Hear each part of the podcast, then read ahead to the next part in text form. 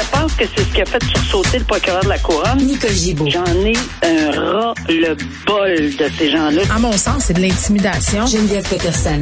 C'est ça. Sauve en marchette, on aura le temps de le rattraper. La rencontre. Ouais, mais toi, comme juge, est-ce que c'est le juge qui décide ça? Com- Comment ça marche? Oui, oui, oui, oui, oui, oui, oui, oui. C'est le juge. La rencontre Gibault-Peterson. Salut, Nicole. Bonjour, Geneviève. Bon, on s'était dit qu'on allait surveiller ça, là, le procès de l'ex-franchisé Cora qui avorte. euh, les jurés qui réussissent pas à s'entendre, là, finalement. Non, et euh, c'était très fragile depuis hier, là, parce que ben, depuis hier, depuis un bout, là, lorsqu'ils ont commencé à manquer de, de de cigarettes, de potes, de vêtements, de ci, de ça, parce que ça faisait quelques jours qu'ils délibéraient.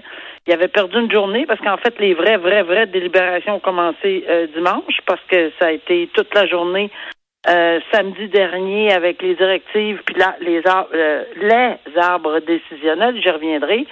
Et là, finalement, ben mardi ou lundi ou mardi, déjà des demandes. mercredi aussi, jeudi. Bon, il y avait eu une question dimanche qui était euh, bon, il semblait avoir de la difficulté avec les arbres décisionnels et je comprends pourquoi. Mais par la suite, hier, que là, on a dit euh, on a envoyé une enveloppe en disant écoutez, on est dans une impasse, on ne peut pas s'entendre. Ouais. Alors, qu'est-ce qu'on fait dans ce temps-là? Alors, tout de suite, la défense a, réclamé un avortement de procès immédiatement. C'est fini, terminé, avorter le procès. euh, euh, il faut dissoudre le jury, euh, mais et, surtout prononcer un arrêt des procédures. L'arrêt des procédures, ça équivaut à un acquittement. Et si, je ne sais pas si c'est les termes qu'ils ont employés, mais s'ils ont ils ont demandé un arrêt des procédures, ça, ça équivaut à un acquittement. Alors qu'un avortement de procès, c'est la dissolution du jury parce qu'il a été dans l'impossibilité de s'entendre. Et c'est pas une honte, là. Parce qu'un procès doit, un, jury doit rendre un verdict unanime. Oui, on en convient sur les chefs d'accusation ou le ou les chefs d'accusation. Mais ils n'ont pas d'obligation de se les bras puis de se de saigner du nez jusqu'à temps qu'il y ait un, un verdict là, euh, unanime. S'ils s'entendent pas, ils ne s'entendent pas. Sauf que ce que le juge, et puis il n'y a pas de honte, je le répète, là, il n'y a jamais, et on le dit et le redit à la Cour, il n'y a pas de honte à ne pas s'entendre. Toutefois, euh, on va faire ce qu'on appelle une exhortation. Euh, c'est Mm. pas une supplication, là, on supplie pas euh, euh, ad nauseam, mais on dit, écoutez, pourriez-vous faire un effort? Pourriez-vous avoir euh, tenter une ouverture d'esprit?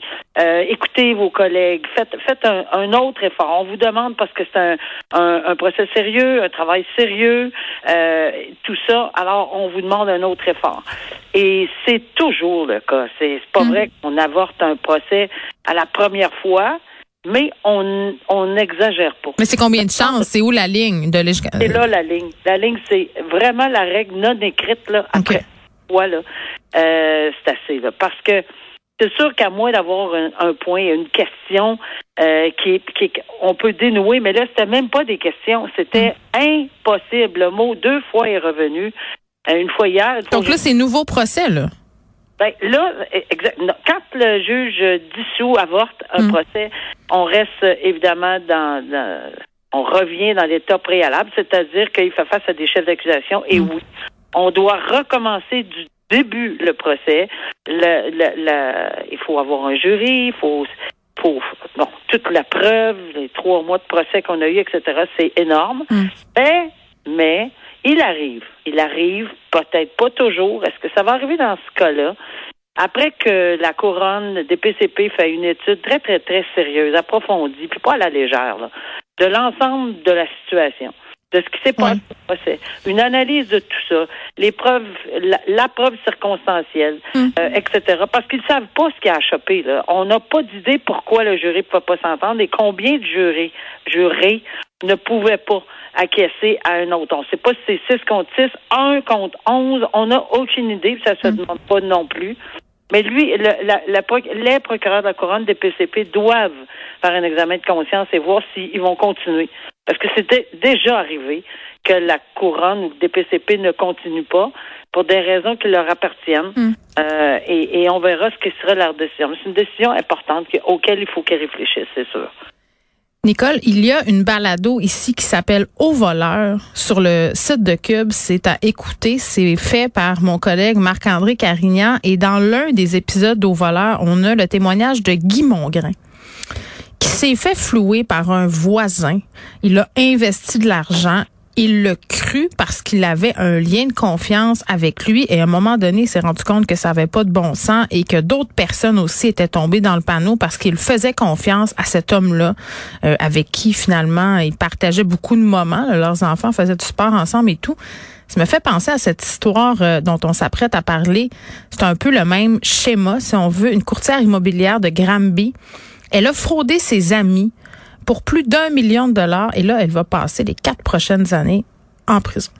Oui, puis c'est pas malheureux, mais ça fait quelques fois qu'on parle de courtiers hmm. euh, immobiliers, puis c'est pas parce qu'on veut toutes les mettre, au contraire, parce qu'on en connaît plein et puis, je pense que c'est une majorité, mais lorsqu'on, tu sais, c'est comme quand un athlète est pris dans un scandale d'agression sexuelle, ben on met pas tous les athlètes ou tous les entraîneurs ou tous si pas un athlète mais un entraîneur, hmm. tous les entraîneurs dans. Bon, c'est la même chose pour les courtiers, mais ici, euh, ça semble que depuis quelques semaines on en parle, mais oui, c'est c'est c'est quelque chose qui est inconcevable et de un, à cause de ses fonctions, oui. la, la, confiance que les gens lui font. C'est terrible en soi, là, euh, quand on va voir un dentiste parce qu'on a on a confiance qu'il est capable de nous, faire quelque chose avec nos dents.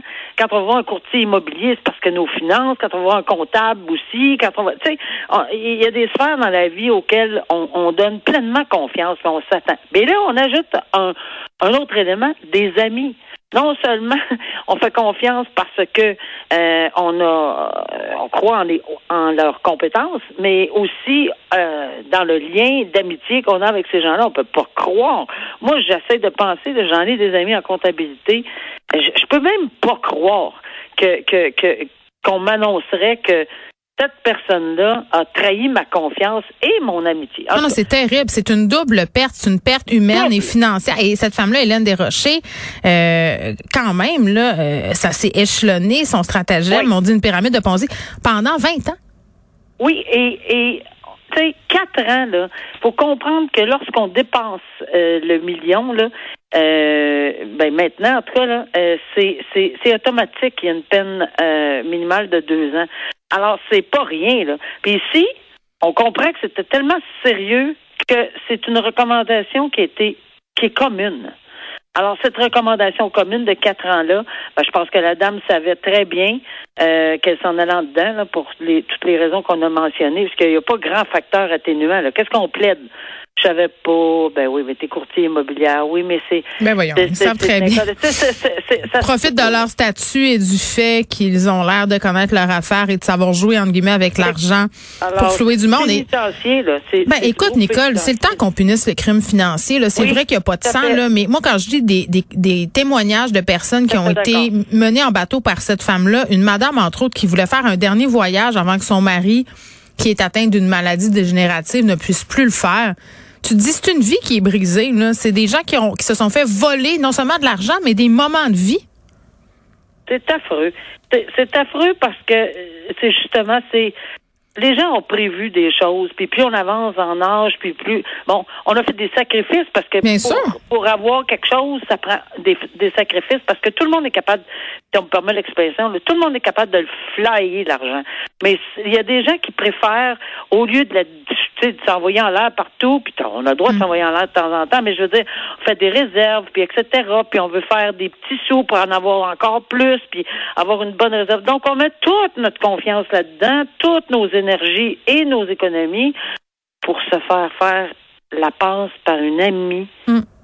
Quatre ans de prison, c'est assez, tu sais? Mais bon, en tout cas, ça, c'est un autre débat. Ben non, c'est sûr que, garde, euh, quand on le regarde froidement, là, chaque sentence, puis ça, je, je sais, je l'ai vécu. Non seulement je l'ai vécu à l'extérieur de la, salle de cours, mais à l'intérieur. Mm. Chaque sentence est jamais assez. Euh, quelqu'un qui, qui a enlevé la vie à quelqu'un, c'est à vie. Ben oui, ben c'est jamais, tu sais, puis, puis va sortir dans tant de temps ou, ou a brisé la vie de quelqu'un, c'est jamais assez. Mais on a un, un, un système, puis il y a des balises, puis il y a des cours d'appel, puis etc. Donc il faut vraiment vivre avec euh, dans les circonstances. Mais quatre ans, c'est pas rien là, quand même. Oui, exactement. On va parler d'une histoire qu'on a suivie toutes les deux. Ça se passe au Saguenay. Là, c'est un homme qui avait, euh, bon, qui s'était enquéré de services sexuels auprès d'une mineure. Là, c'était notamment euh, par des échanges de textos. Et là, ce qui était au cœur de cette affaire-là, c'était bon, est-ce qu'il était au courant de son âge, est-ce qu'il avait raison de croire qu'elle avait 18 ans? C'est la fin des plaidoiries dans, le procès de cet homme-là. C'est ça. Là, lui, euh, l'accusation dans ce dossier, c'est solliciter les services sexuels d'une mineure. Oui, puis on sait que c'est quelqu'un qui euh, euh, c'était un agent double qu'on appelle un agent, une agente d'infiltration qui s'est présentée. Et c'est euh, c'est exactement ça tourne autour du fait que Bon, moi jamais j'ai pensé, puis oui, j'ai demandé, mm-hmm. puis elle m'a répondu, puis elle avait pas, je savais pas qu'elle avait 16 ans, puis elle m'a dit qu'elle avait entre 23 et 25, puis bon, alors c'est c'est relativement simple comme comme dossier en ce sens que c'est il a dit, elle a dit, mais évidemment, puis je pense que ce qui a été soulevé, c'est qu'il n'y avait pas nécessairement d'enregistrement dans la dans la chambre comme mm. telle, mais évidemment, ça n'a pas pris de temps lorsqu'elle est allée à la salle de bain parce qu'il a il a sorti l'argent mm-hmm. et euh, il elle prétend, parce que son témoignage était assez clair, là, elle prétend que elle, non seulement qu'elle lui a dit une fois, mais que lui lui a posé la question plus d'une fois, avant, pendant, euh, lorsqu'ils se sont rencontrés. Est-ce que tu es sûr que tu as plus que 16 ans? Est-ce que tu n'es pas t'es mineur? Etc. Donc, euh, c'est certain que c'est devant un témoignage nettement contradictoire. Mm-hmm. Et il y a aussi eu euh, des, des, des, aveux, là, ce que aurait dit aux policiers, bon, je suis dans la merde lorsqu'il était arrêté, etc. Mais ça n'en fait pas moins qu'il y a une défense que je ne connaissais pas euh, cet âge-là. Maintenant, c'est au juge de décider si l'ensemble de la preuve va le convaincre hors de tout doute raisonnable qu'il est possible, dans son cas, à lui particulièrement, et puis il y avait un univers là, qui dans lequel il vivait là aussi. Là. Mm-hmm. Alors, euh, est-ce que lui, avec l'ensemble de la preuve, on va lui faire bénéficier du bénéfice du doute, euh, ce qui est tout à fait euh, correct en droit aussi, ou bien si la couronne s'est déchargée, puis c'est ça mm. qui est important. Ben, on sait, on, saura, on saura ça le 16 février. oui, le juge qui va rendre son verdict. Merci Nicole, bon week-end, puis j'espère que les manifestants vont vont, vont s'en aller là. Hein, c'est assez. on l'espère. ok, bye bye. Au revoir, bye.